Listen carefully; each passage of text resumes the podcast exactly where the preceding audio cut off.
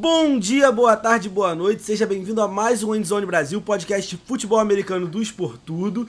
Antes da gente começar o episódio, não esquece, vai lá, segue a gente nas redes sociais do Endzone Brasil e do Esportudo e baixa o aplicativo do Esportudo pra vocês ficarem por dentro de tudo que acontece aí no mundo do futebol americano, dos outros esportes. Então já vamos pro episódio, hoje estou aqui com o Davi Alves, nosso querido Davizão, nosso redator lá no Endzone. E a gente vai falar sobre os jogadores que podem explodir nesse ano. E aí a gente está usando como referência os jogadores da classe do draft do ano passado. É, a gente pode até citar alguns jogadores anteriores aqui, tá? Mas em geral a gente está focando mais na classe do ano passado. E a gente vai puxar alguns nomes que a gente acha que podem ter um destaque maior esse ano na liga e que as equipes estão dando mais suporte para eles. E logo de cara eu vou começar falando de uma equipe e a gente vai falar de dois jogadores que é uma equipe que se reforçou muito bem nessa off-season e que tem um grande nome na posição de wide receiver, que é o nome que eu vou falar agora, que é o Miami Dolphins e Jalen Waddle. O que, que, você acha aí, David? Acha que Jalen Waddle esse ano pode simplesmente arrebentar a boca do balão e depende só dele, isso ou não? É, fala rapaziada, é, bem-vindo a mais um episódio onde a gente está falando dessa vez desses jogadores de esses segundo anistas que podem explodir na próxima temporada, né?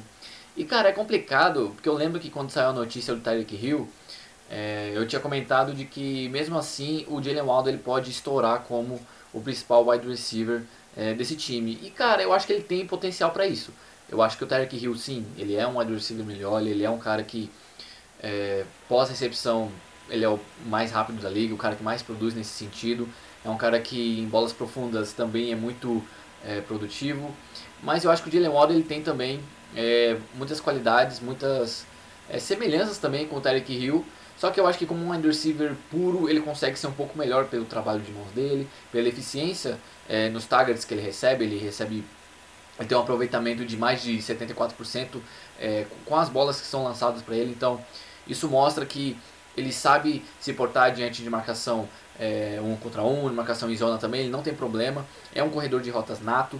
É, na última temporada teve só seis touchdowns, mas passou de mil jardas e teve mais de 100 recepções na sua primeira temporada. Então, é, eu acho que vai ser muito importante, cara. Eu acho, mas eu também enxergo que essa divisão de, de, de trabalho, de produção com o Tarek Hill pode ajudar muito ele, porque muita atenção vai ser voltada para o Tarek Hill e ele vai poder tirar proveito disso e conseguir produzir é, mesmo é, sem muita marcação, às vezes também com marcação dupla, que a gente sabe que ele recebe de vez em quando, principalmente por causa da divisão que ele joga. Então, vai ser um jogador que vai ser testado.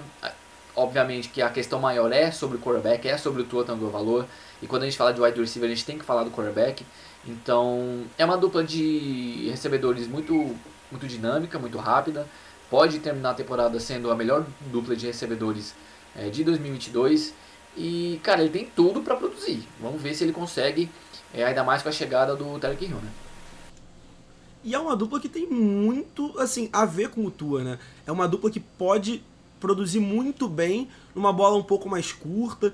É, o Tua é muito bom nesses passes, muito mais pelo meio do campo. Não é aquele cara tanto da bola longa, né? Então a gente até, a gente até brinca com isso, né? Que o, o Adel Beckham tem mais passe longo para mais de 40 jardas do que o, do que o Tua, né? A gente fica gastando com esse meme aí da internet, tá, gente? A gente sabe, sabe que isso é uma gastação e tal.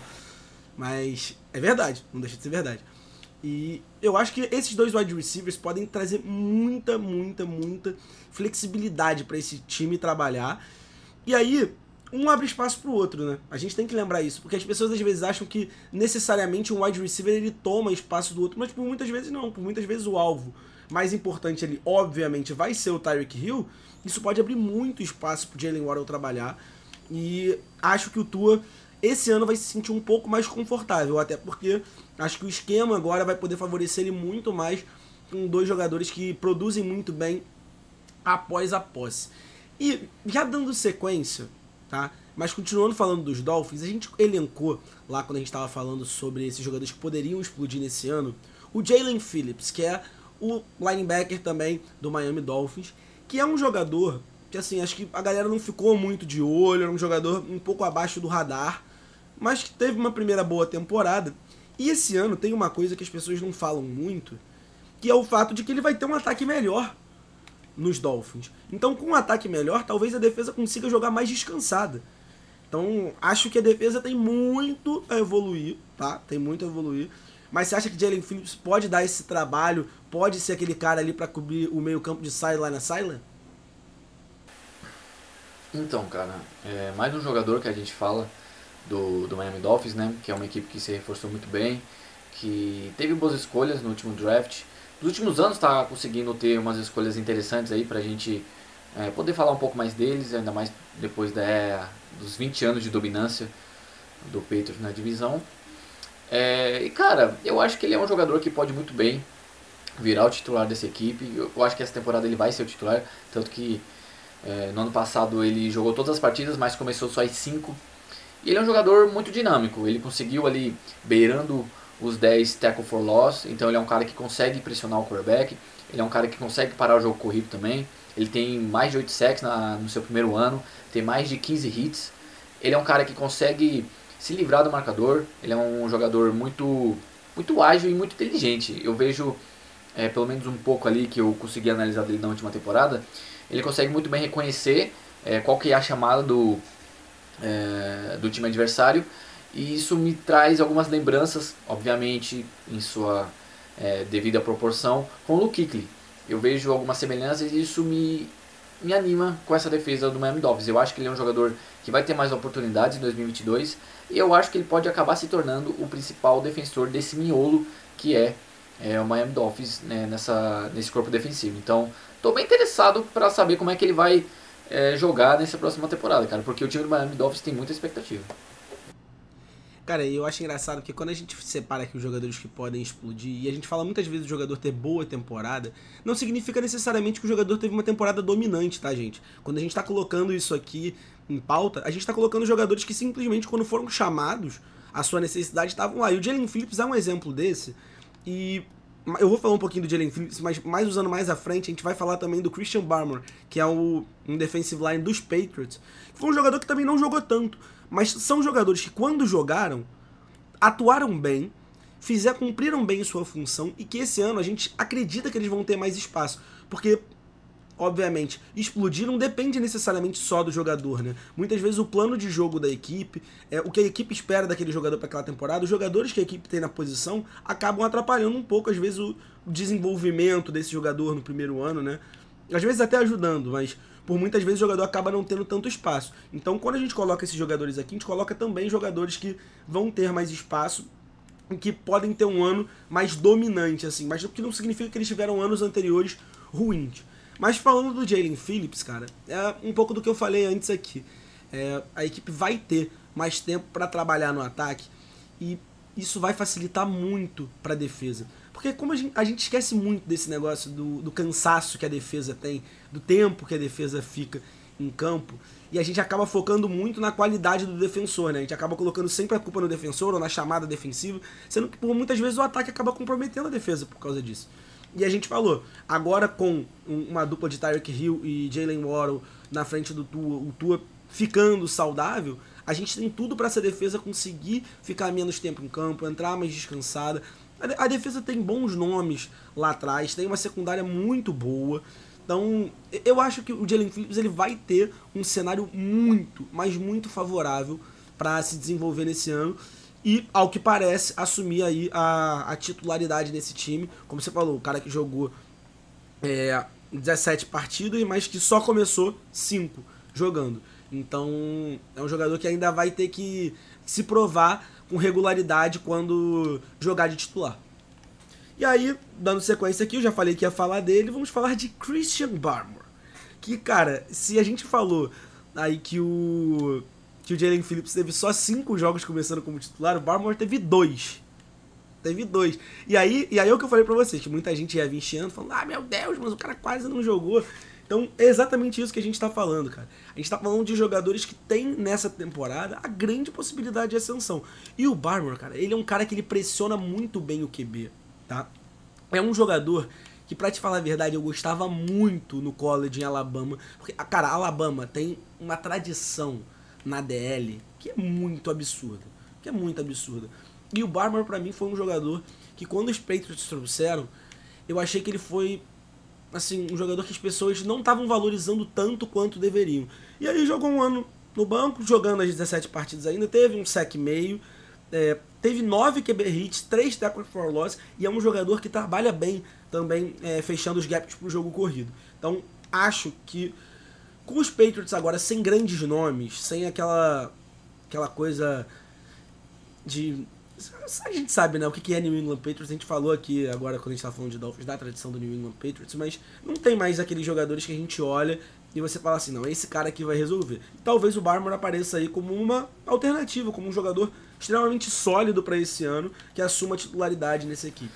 É, e quando a gente olha o que a defesa do, do New England Patriots pode oferecer, a gente simplesmente tem que olhar para o calendário do ano passado e ver que em quatro partidas eles seguraram o oponente para 7 pontos ou menos e, o, só uma vez o time cedeu mais de 30 pontos na temporada. Isso é muito grande, é, ainda mais para um time que perdeu é, várias peças, o Stephen Gilmore não jogou, agora não tem mais o DC Jackson. É, vai ser uma, uma temporada de teste, eu não acho que vai ser uma defesa tão boa quanto a do ano passado, então isso gera mais oportunidade para o Barrymore conseguir produzir, para ele mostrar por que, que ele foi uma boa escolha. E a gente sabe que essa linha defensiva do, do New England Patriots, ela, cara, ela é consistente há muitos anos. Ela pode não ser uma das melhores, tipo, a melhor da liga durante dois anos, mas ela sempre está ali. É, se, se não for sólida, ela consegue produzir, consegue fazer a diferença no jogo já há muitos anos. E eu acho que essa é a maior qualidade da defesa do New England Patriots. Ela é muito consistente, ela consegue se adequar ao ataque adversário. Então, é um time que, se na temporada passada teve vários altos e baixos, mas mesmo assim a defesa foi um destaque.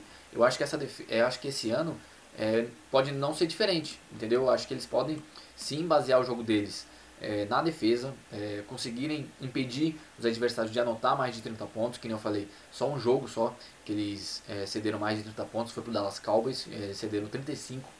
E quando a gente olha para a produção do Margot, a gente comentou que ele jogou todas as partidas, mas começou apenas duas. Nessas duas partidas, é, começando, ele fez um sec meio, teve ali bastante sec, conseguiu beirando os 10 QB hit, então é um jogador que, que cara, ele produz, mas ele precisa das peças ao lado, é, as peças corretas ao lado dele para conseguir produzir. Então, vai ser um jogador interessante. Eu não fiquei muito confiante na escolha dele no draft, mas eu estou disposto a mudar de opinião porque eu acho que ele, pela, pelo contexto que ele, que ele tá no momento, eu acho que ele pode produzir. Pô, vou te falar, eu gostava, eu gostava muito dele na época do draft. Porque, tipo assim, a gente que acompanha um pouquinho mais de college acaba se acostumando com o Alabama num nível de produção muito alto na DL. E chega a ser engraçado, porque quando a gente olha pra DL e a gente vê um jogador que talvez seja um, tipo, um pouco menos dominante do que alguns outros, tipo, a gente acaba se assustando, assim, achando que o jogador não é bom. E eu via muito isso no Barmer, eu achava ele muito, muito, muito, muito subestimado no draft. Achava que ele era um jogador que pode produzir muito. E, pô, ele é, aquele, ele é o tipo de cara que eu gosto na DL, no miolo de linha, aquele cara forte, gigante, tá ligado? Que, pô, eu gosto demais dele. Eu gosto demais. Mas, e acho assim, que os Patriots, como você falou, é uma defesa que tá enfraquecendo. É um time que acaba apostando muito é, em, administrar o tempo, né? É um time que vai ter que administrar muito tempo, e porque o quarterback não é aquele grande quarterback, tá? Não vamos também desmerecer o Mac Jones, mas a gente também sabe que o Mac Jones não é aquele cara que vai decidir grandes jogos. É, não, não parece ser isso. Então a gente precisa de uma defesa sólida e de um quarterback sólido. E eu acho que, que os Patriots hoje têm isso. Eu acho que o, que o Mac Jones ele vai se tornar isso na liga, sabe? Um quarterback sólido. E aí ele vai depender também de ter uma defesa sólida. E aí, vamos falar a verdade, o tio Bill consegue trabalhar só com gente sólida e ah, sim. se demora levar o time até ser campeão um dia. Sim, talvez, ele, ele é o treino, talvez ele seja o treinador que consiga fazer mais com menos na, na NFL. Ele é muito, muito, muito acima da média. Eu acho que só o que ele traz de ensinamento para esses jogadores já pode fazer com que o que a gente falou aqui do Marmor de essa temporada seja verdade.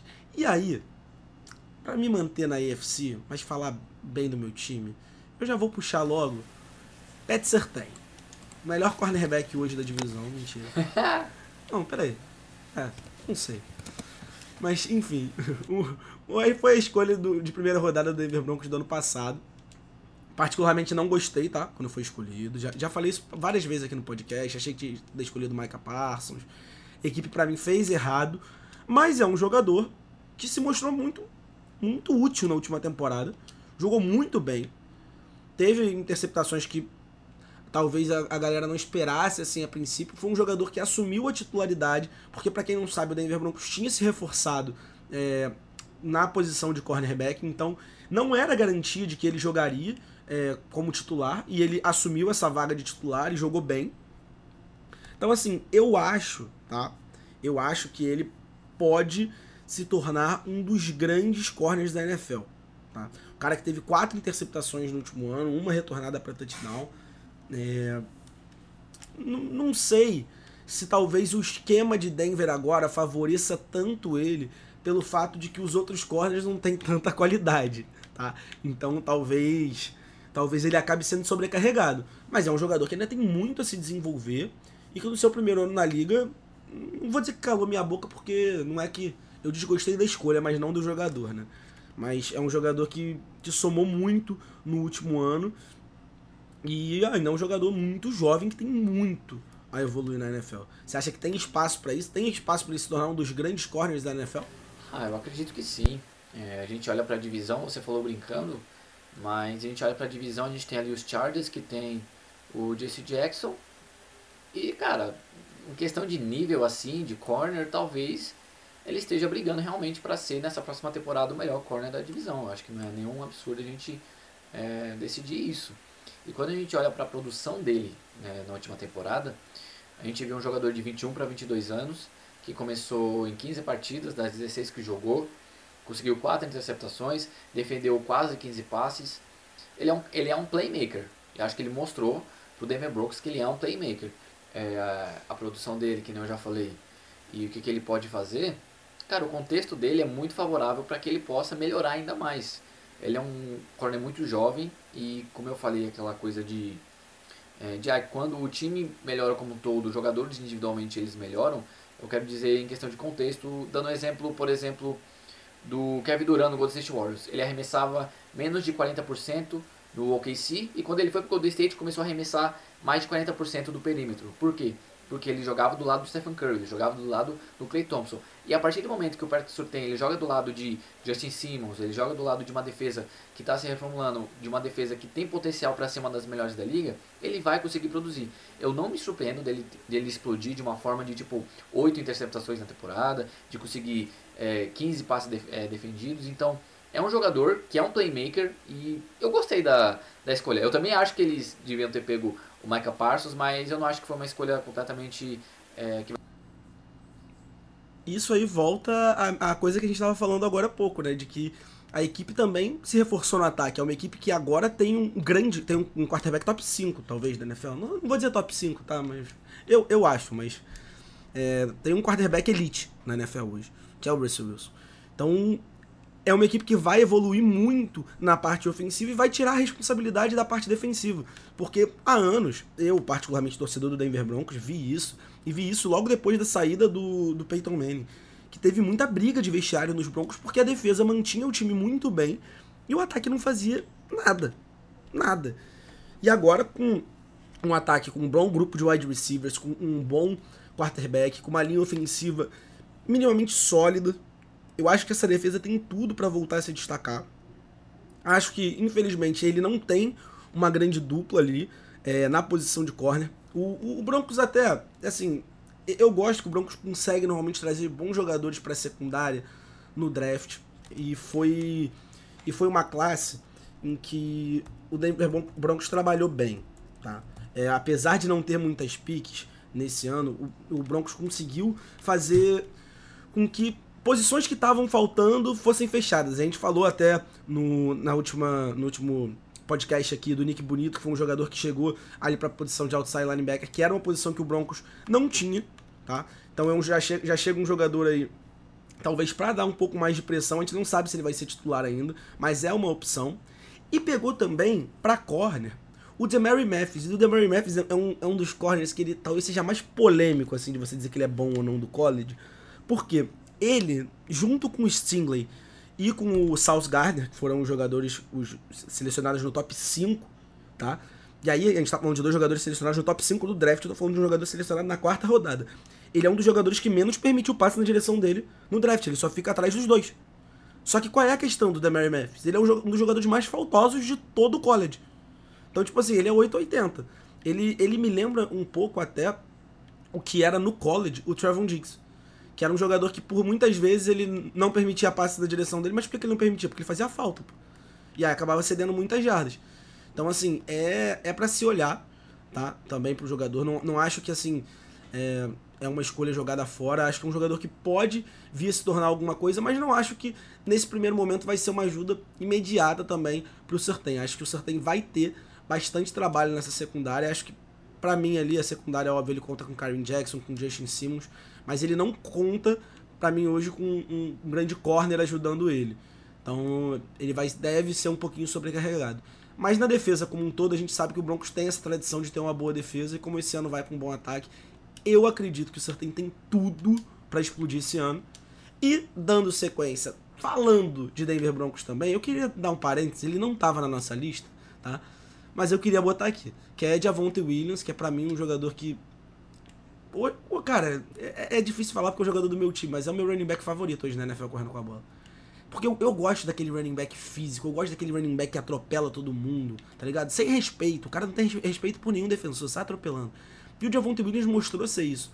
Foi um dos jogadores que mais teve jardas após o contato na NFL. Um jogador muito físico, mas que infelizmente é obrigado a dividir o, o backfield com o Melvin Gordon, né? Melvin Gordon, obviamente, eu gosto do Melvin Gordon, não tô aqui pra falar mal do Melvin Gordon, acho que é um bom jogador, mas acho que o, o Javonte Williams merece mais espaço e hoje dividir o backfield para ele se torna um, um, fator que diminui a produção dele. Mas eu acho que ele pode sim é, ter uma temporada aí para mais de mil jardas e sendo uma arma crucial para esse ataque do Denver Broncos. É, o Javante Williams é um jogador que a gente já citou aqui, né? Que a gente não esperava nada, principalmente você, né? Você não esperava muita coisa, mas ele acabou produzindo de uma forma, cara, estupenda. Ele não começou nenhuma partida, na verdade começou uma, se eu não me engano, é, com o Denver Broncos e teve quase mil jardas corridas. Ele teve é, ali, se eu não me engano, um total de 7 touchdowns, se eu não me engano. É, quatro foram corridos e três foram é, recebendo a bola, mostrando mais uma vez que é um jogador muito versátil e essa é uma, como é que a gente pode falar? É uma tendência que a gente está vendo na NFL, né? Running backs sendo usados, sendo alinhados ali, seja no slot, seja para receber bolas profundas, porque ele teve é, mais de 50 targets e recebeu 43 bolas. Então é um cara muito eficiente também, é, quando o assunto é receber a bola. É um playmaker que o Denver Broncos, cara, foi um achado do Denver Broncos e eu tô muito interessado para ver como é que ele vai ser usado. Cara, eu fiquei muito bolado, tá? Eu fiquei muito bolado quando eu Não, exatamente, porque, ninguém gostou dessa. Porque, tipo assim, é, é, é, porque qual é a questão? Você, você vai gastar uma escolha de segunda rodada num running back você espera que teu time não tenha um running back, que você tenha um running back muito bom disponível. E eu tinha uma coisa com ele que era essa fisicalidade que ele tem. No college é muito fácil você ter. Porque no college, por muitas vezes, cara, desculpa, mas os jogadores estão num nível físico abaixo. E ele era assim, então eu achava que era muito mais pelo nível físico do jogador ser ruim, mas não, é ele que é um monstro mesmo. É... E ele North Carolina jogava num, num, nível muito bom, muito bom. Eu, eu coloquei ele como um dos melhores running backs, mas eu não queria que o Broncos pegasse. E aí, quando pegam ele, você. Sei lá, acho que o jogo, tipo, você fica chateado, porque pensa o seguinte: eu já tava muito bolado porque não tinham pego o Micah Parsons, que era uma necessidade imediata do Denver Broncos na posição de linebacker. Não pegar, beleza. Aí eu fico meio bolado porque se tornou o que se tornou, mesmo com o Sertém, para mim, hoje sendo também um bom jogador, mas não acho que é o que o Micah Parsons é. É, e aí na segunda rodada, tu tá esperando um negócio, eu, eu, não tenho certeza não, mas se eu não me engano, o Bronco subiu ainda para pegar ele. Se eu não me engano, o Broncos sobe para pegar ele. Então, assim, não, não é. Não era das escolhas que eu mais gostaria, não. Mas vou te falar, eu, tô, eu falei mal das escolhas, mas é o que eu falei, eu não falo mal necessariamente dos jogadores, tá? Não acho que são que não achava que eram jogadores ruins. Mas achei que as escolhas não foram bem feitas. Mas são dois jogadores que hoje, para esse próximo ano do, do Broncos, é, podem ser cruciais no, num time, tá ligado? Num, e assim, não tô falando cruciais no, no sentido de. De que sem eles o time não consegue jogar. Mas eu tô falando de cruciais pro time ser Tipo assim, se quiser ser campeão, sabe? Porque é uma divisão em que você precisa jogar no nível de ser campeão para você conseguir se classificar no wild card. Porque todos os times da divisão hoje têm grandes jogadores. Todos os times hoje competem muito acima, talvez, do que o, o patamar normal da NFL. Tá? Porque a gente tem um Raiders aí com Derek Carr, Devante Adams, a gente tem um Chargers que tem aí Keenan Allen, é, Justin Herbert, é, Mike Williams, sabe? Tem, tem, tem muito. Grandíssimo Austin Eckler, Kalil Mack agora. Então, cara, é uma. Aí eu não, vou, não preciso falar do Kansas City Chiefs, né? Isso aí a gente não precisa nem entrar nesse tópico, porque é o Kansas City Chiefs, é o Patrick Mahomes. Mas é uma divisão que você precisa estar em alto nível. E esses dois jogadores hoje aparecem como talvez os principais nas suas posições. E aí eu falo que de certa forma calou minha boca, tá? De certa forma calou minha boca. Mas eu espero ver os dois se desenvolvendo bastante e acho que o fato do Russell Wilson tá ali vai ser muito bom para os dois. Tá? Acho que o acho que tanto o Javonte Williams, tanto recebendo passe, quanto saindo em play action, colocando o Russell Wilson em play action, pode ser uma arma muito, mas, mas muito você não acha que o Javonte Williams ele já explodiu devido à expectativa que tinham nele?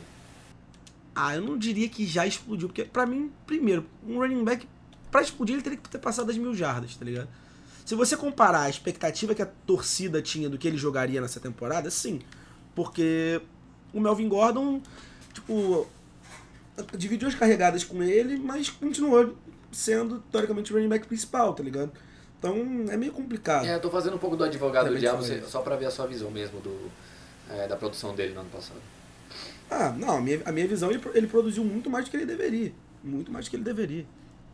Eu, eu gosto demais dele, gosto demais. É um cara que pra mim é. Vai se tornar um jogador extra classe. É, posso estar exagerando.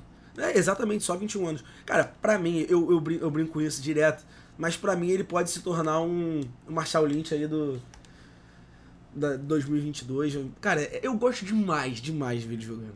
É, é um cara que quer, cara, ele quebra teco com muita facilidade. Tipo, é, juro, vejam, vejam qualquer vídeo dele de, de highlight dessa temporada. Que vocês vão ver a quantidade de tecos que ele quebra. E, tipo assim, não é que ele quebra o primeiro teco, ele quebra tipo o primeiro, o segundo, o então terceiro. Então você é um cara que prefere running backs tipo Marshall Lynch, Derrick Henry do que Alvin Kamara, Christian McCaffrey. Você é mais do cara poderoso. Cara, então, então, eu acho que tudo isso varia. Eu, eu, particularmente, de ver, eu gosto mais de ver o jogo físico. E por quê? Porque, em geral, esses running backs, eles têm essa qualidade também. É, em geral, não, eles podem acabar sendo um pouco mais fortes, menos móveis, mas não quer dizer que eles não, não leem bem um gap e tudo mais. É, e o que quer dizer também que Alvin Kamara, esses caras não quebram tecos, mas eles não, eu acho que eles não fazem com a mesma proporção que os físicos fazem, entendeu? Por isso que eu acabo preferindo o cara físico. E o cara físico, ele produz para mim, em condições um pouco mais adversas, tá ligado? Por exemplo, o cara.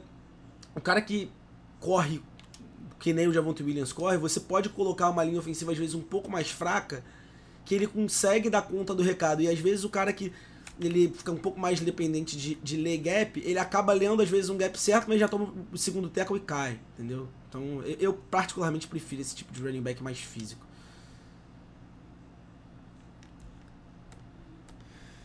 Então, falando agora, um, a gente já falou de, de running back, de, de corner, vamos para a posição de tight end. Pra mim, eu não consegui. Eu, eu falaria que já explodiu, mas tem gente que ainda diz que não. Talvez falte a temporada de, de ali, de grande, grande salto de produção, mas eu não sei que salto vai ser esse. Mas é Kyle Pitts. Falar do Tyrant Kyle Pitts, que para mim foi uma das baitas escolhas do draft do ano passado. É, eu acho, inclusive, que a Atlanta tá montando um baita grupo de recebedores. Quando o Calvin Ridley voltar, se eles conseguirem. Drake London, Kyle cara, Pitts. ter um quarterback que funciona. Ah, eles vão ter um grupo de recebedores fantástico. Fantástico. E assim, não é fantástico de bonzinho, é fantástico de bom demais. Bom demais. Kyle Pitts teve, jogou 17 jogos, 15 começando como titular, produziu nada mais nada menos do que 1.026 jardas para um Tyrande no seu primeiro ano. Assim, mil jardas para um Tyrande, em geral, já é bastante seu coisa. No seu primeiro ano ainda? No seu primeiro ano na liga? Eu, eu acho que as pessoas elas ficaram com muita expectativa é, sobre ele porque ele foi o Tyrande mais alto escolhido na história do draft, né? É, vale lembrar que ele bateu esse recorde e, e agora, é, em sua segunda temporada, ele vai ter um quarterback diferente. Isso impacta muito na produção, por isso que eu acho que talvez ele possa não bater a marca de mil jardas. Quando o é, o Calvin Ridley voltar e o Drake London, se a, se a projeção for correta, também se tornar esse wide receiver 1 ou 2, eu acho que o Kyle Pitts ele pode ser usado muito mais como o George Kittle é usado no São Francisco, aquela mais situação de red zone, aquela bola de segurança.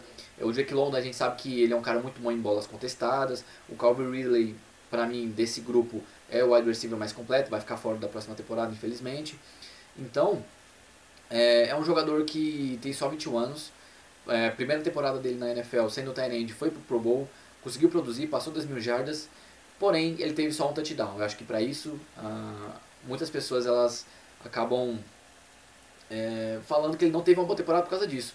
E eu entendo, mesmo ele tendo mil jardas, ele sendo o jogador que mais é, ganhou território para o Atlanta na última temporada. Isso é bizarro, é você ter atravessado o campo 10 vezes inteiro, é, pelo menos, e não ter conseguido ter marcado um touchdown só, sabe? Você fez o que você poderia ter feito sozinho 10 touchdowns, tá ligado? Na contagem de números. Pensa em 100 jardas. Eu, eu é acho que isso, vale muito mais das chamadas que eles fizeram dentro da red zone do que o Kyle Pitts, entendeu? Você acha, você ah, acha, sim, não, não acho se a chamada dele. não foi pra ele, como é que ele vai anotar touchdown, cara? Então... Não, é, e, e assim, e, e, é um jogador que a gente viu muito é, produzindo pelo meio sim, do campo, muito. né? Então, quando, quando chegava na situação de red zone, muitas vezes ele não era nem usado. Mas também acho que eu não consigo tirar to total culpa dele. Acho que ele também tem um pouco de coisa aí, mas acho que tem tudo para evoluir na próxima temporada e se tornar. Tá, vou te falar, não, não, vou falar isso aqui porque eu acho muito pesado. Mas ele tem tudo para se tornar um dos maiores Tyrants da NFL. Ah, e assim, certeza. eu não tô falando da NFL. Eu, não, não tô falando da NFL, da Sim, NFL agora. Tô falando da história da NFL. Ele tem esse potencial. Todos os tempos. Porque assim, se você eu olhar. Eu que ele fosse pra Atlanta, mas tudo bem. Porque, se, cara, se você olhar, ele produzia, ele produzia no, no college, pô, com dois quarterbacks horríveis. Sim, muito. horríveis não, tá? Porque a, a, segunda, a última temporada do Kyle Trask foi, foi boa, mas o Kyle Trask era reserva do Philip Franks, que era um quarterback horrível. horrível, dos piores que eu já vi no college. Pô, é, é um, era um bagulho muito ruim. E aí agora ele vai ser obrigado a produzir com o Marcos Mariota. Tudo bem que tem Desmond Ryder também, mas eu acho que provavelmente vai ser o Mariota esse cara. Então, o que a gente tem que torcer, acho que o cara, ele... é pro Atlanta conseguir pegar um quarterback no draft que vem, no próximo, pra tentar ajudar esse corpo ah, de recebedores. Sei. Né? Eu, eu confio no Desmond Ryder. Eu acho, eu acho que ele pode ter uma evolução boa e se tornar um quarterback bom na NFL. Principalmente, é porque quando a gente falava de, dos fatores positivos de, de cada quarterback antes desse draft, a gente falava de uma coisa do Desmond Ryder que eu acho que poucos quarterbacks têm na NFL. Que é reconhecer as suas limitações. É, isso é realmente uma qualidade. Então, e aí colocaram atrás dele ali, atrás dele não, no caso na frente dele, né, o Mariota, que é um quarterback que, em estilo, era mais ou menos o que ele seria, um quarterback móvel, é, que pode emular um pouco do estilo de jogo. Eu acho que isso é uma boa escolha, sabe? E, e acho que ele pode realmente ter uma boa química com Kyle Pitts, Calvin Ridley, Drake London. É, é, um, é um time Tem que, um cara, Patterson pode dar muito. É, Cordell Patterson no backfield. Eu acho que esse time vai que esse time vai longe daqui a pouco. Não acho que vai ser um time que, que a gente vai depender de, de muita coisa, sabe, pra, pra que vingue. Acho que o Atlanta Falcons talvez ele seja dos times em que hoje a gente menos olha mas talvez a gente olhe pouco é, pelo presente, mas a gente esqueça que o futuro do, do, Atlanta Falcons pode ser um futuro promissor daqui a um tempo. É, tanto por esse fato do Desmond Ryder, tanto pelo fato da evolução de Kyle Pitts, da volta de Calvin Ridley, da, da evolução do Drake London, de você ter um cara como o Cordell Patterson que é, é versátil no backfield. Então, assim, os Falcons têm potencial para ir longe na NFL. E, e eu, eu, eu, gosto. É, eu, eu que lido com ele jogando duas vezes por ano, né? É. Então vocês têm que tomar cuidado. Ainda mais que com James Winston ah. aí vocês não sabem o que vai ser o futuro. Não, vocês, ele, não, ele não gosta de, de rebuild, você já percebeu, né? Toda temporada a gente tá ali dando nove vitórias. Às vezes a gente só quer uma reformulação mesmo, que é isso, mas enfim. Começar a falar, desabafar aqui. E aí, dando sequência aqui, a gente vai falar agora de Devonta Smith. Devonta Smith foi o, o ganhador do Heisman na outra temporada do college, né? Foi draftado. E aí teve a primeira temporada na NFL. Assim, a gente pode dizer que foi uma boa primeira temporada, mas infelizmente a gente não pode dizer que foi uma temporada sensacional dele. Você. Porque eu, eu também sou meio bolado com isso. Não dá pra dizer que o cara teve uma temporada sensacional, porque o quarterback dele é o Jalen Hurts. Pô, tudo bem, o cara teve. Vamos lá, ele teve é, 106, é, 104 targets com 64 recepções. Só que aí você para pra pensar nisso. Isso é um grupo ali de 61%, mais ou menos. Só que para pra analisar isso. Quantas bolas foram realmente alcançáveis para ele? Quem, quem lembra dos jogos, dos jogos dos Eagles vai poder falar disso sabe? Não foi um cara que teve muita facilidade para receber as bolas. Muitas vezes era ele que tinha que criar a separação pro Jalen Hurts jogar a bola com um espaço absurdo para ele poder correr. Ah, o Jalen Hurts teve bons passes? Teve. Mas não é a constância do Jalen Hurts. Não é a constância dele. E aí você tem um cara que produziu abaixo das mil jardas, foram 916 jardas, marcou 5 touchdowns, que para mim, para ele, é um bom número para começar. Principalmente você tendo, em comparação com você tem um quarterback que não é um cara elite. Cara, né? e, Longe disso. o que mostra essa esse desequilíbrio entre o quarterback e o wide receiver é quando a gente olha que o Devonta Smith só teve dois drops na temporada inteira. Então, dá para colocar o quê? Sim, deve ter provavelmente mais algumas bolas que sim foram culpa dele, porque isso acontece, alguma rota que não correu certo, mas isso é o mínimo, porque um cara que teve dois drops apenas em 17 partidas na temporada inteira e teve um aproveitamento ali de 61% na, nas, nas recepções dele, nos targets dele, cara, alguma coisa tem a ver com o quarterback. Seja o ball placement, seja a força do braço, seja a força do passe, enfim. Esse é um, é um atributo que a gente tem que ver muito se o Jalen Hurts melhorou, até porque agora eles têm AJ Brown e vão, ele vai precisar passar a bola. Ele vai precisar passar a bola mais do que nunca, porque ele tem uma dupla de recebedores que pode produzir muito, cara. Cara, eu olhando para essa equipe, eu vejo uma equipe que ela tá quase pronta para ir longe, só que depende do Jalen Hurts. E assim, cara, sabe qual é o pior? É que eu tenho uma baita ah, admiração ah, pelo Jalen Hurts. Porque ele é um dos caras que mais trabalha na NFL. A gente sabe que ele é um cara que trabalha muito duro, um cara que é viciado em treino. Só que talvez falte o principal para um quarterback, que é o talento. É. Eu não vejo ele com esse talento nato, com esse QI avançado de jogo.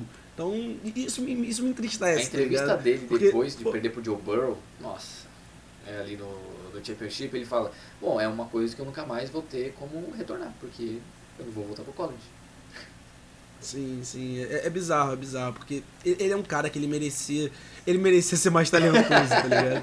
Eu acho que se ele fosse mais talentoso, ele seria. Ele seria um, um cara muito extra classe. Porque eu, eu vou dar um exemplo. É, como eu falei, é, muita gente não acompanha o college e muitas vezes não acompanha principalmente o bastidor do college. Mas o Jalen Hurts, cara, saía vídeo dele, tipo, acabando o jogo. O Jalen Hurts na academia, tá ligado? Já fazendo preparação, tipo, fazendo recuperação pro próximo jogo. Pô, faz... ele era muito dedicado. Ele é extremamente dedicado. Ele é um jogador que eu particularmente torço para que dê muito certo na NFL. Mas infelizmente não é, é um cara que me passa confiança, tá ligado? Ele, pra falar a verdade, ele me passa zero confiança. Então, eu queria muito que ele conseguisse se destacar, mas acho que ele ainda precisa dar um salto para que esses jogadores, Devonta Smith, por exemplo, o AJ Brown, é, consigam ter, ter sucesso. E o Devonta Smith depende disso, sabe? O Devonta Smith depende diretamente da produção do, do Hurts. E quando a gente coloca aqui de jogador que pode explodir, ele pode explodir por dois fatores. Um seria essa melhora do Hurts. E o outro é o fato da defesa estar tá focada no AJ Brown. Agora, ele tem um cara para dividir ali que não é qualquer jogador, sabe? É o AJ Brown. É um jogador que é acima da média e que as defesas têm muito medo. E aí acho que o Devonta Smith se torna uma arma pro Jalen Hurts que pode por muitas vezes estar mais livre. Que as pessoas acham que assim, ah, chegou um outro wide receiver, talvez ele não consiga produzir tanto. Eu falo pelo contrário. Às vezes isso é verdade. Mas por vezes isso é né? é completa mentira. É, exatamente, exatamente. Às vezes você tá olhando para um lado e o outro jogador tá vindo pelo outro. E acho que essa foi a grande sacada dos Eagles para essa temporada. É, então ele é um, ele foi um jogador escolha de entre as 10 primeiras é, do draft de 2021, né? Então é um jogador muito interessante. Eu, eu, confesso que eu gosto muito dele. Ele é Alabama, fez uma temporada incrível ali na temporada que ele ganhou o Heisman. É um jogador que teve apenas 5 touchdowns na última temporada, mas teve quase mil jardas. E essas jardas vindo basicamente antes da, da recepção. Ok, isso mostra é, um pouco que ele consegue produzir em fundo do campo. É um corredor de, de rotas nato, que consegue uma separação muito fácil. É um cara muito ágil. É, Devonta Smith ele tem muito talento. Ele tem talento para ser top 5 do wide receiver da liga para mim. Ele ainda não é, obviamente, mas para mim ele tem um talento para isso. Se ele trabalhar com a chegada do A.J. Brown, é, ele, vai ter, ele tendo mais espaço, o Jalen Hurts melhorando, cara, esse time pode ser um dos melhores ataques aéreos aí da, da NFL nos próximos anos, se o Jalen Hurts melhorar a questão do passe, porque a gente sabe também que ele gosta muito de produzir com a perna, e isso é uma qualidade dele e isso tem que, tem que ser reconhecido. Mas com um corpo de recebedores como esse, ele tem que primeiramente focar em passar a bola, principalmente para seus playmakers, né? Então, o Eagles tem uma carta na manga aí para conseguir produzir, cara. Então, vamos ver como é que o Devonta Smith vai evoluir e tô muito, cara, tô muito interessado para ver como é que ele vai é, se portar com a chegada do AJ Brown. Então, esse foi mais um Endzone Brasil, podcast de futebol americano do Esportudo. E a gente vai se despedindo por aqui. Foi muito bom contar com a audiência de vocês. Não se esquece, vai lá, segue a gente nas redes sociais, no Twitter, no Instagram, TikTok, do Endzone Brasil e do Esportudo. E baixa o aplicativo do Esportudo pra vocês ficarem por dentro de tudo que acontece aí no mundo do futebol americano. E para fechar o episódio, a gente fica aqui com uma, uma nota triste, tá? Que foi o falecimento do Jeff Gladney ontem, que a gente não, não tocou muito aqui nesse assunto, porque, cara, é uma, uma situação complicada mas que a família fique bem, que os amigos possam possam ter um pouco de paz de espírito, paz no coração nesse momento tão difícil para eles. Um abraço para vocês aí e até a próxima. É isso aí, galera. Obrigado por mais um episódio. Tamo junto e bebam água. Fiquem com Deus. Tchau, tchau.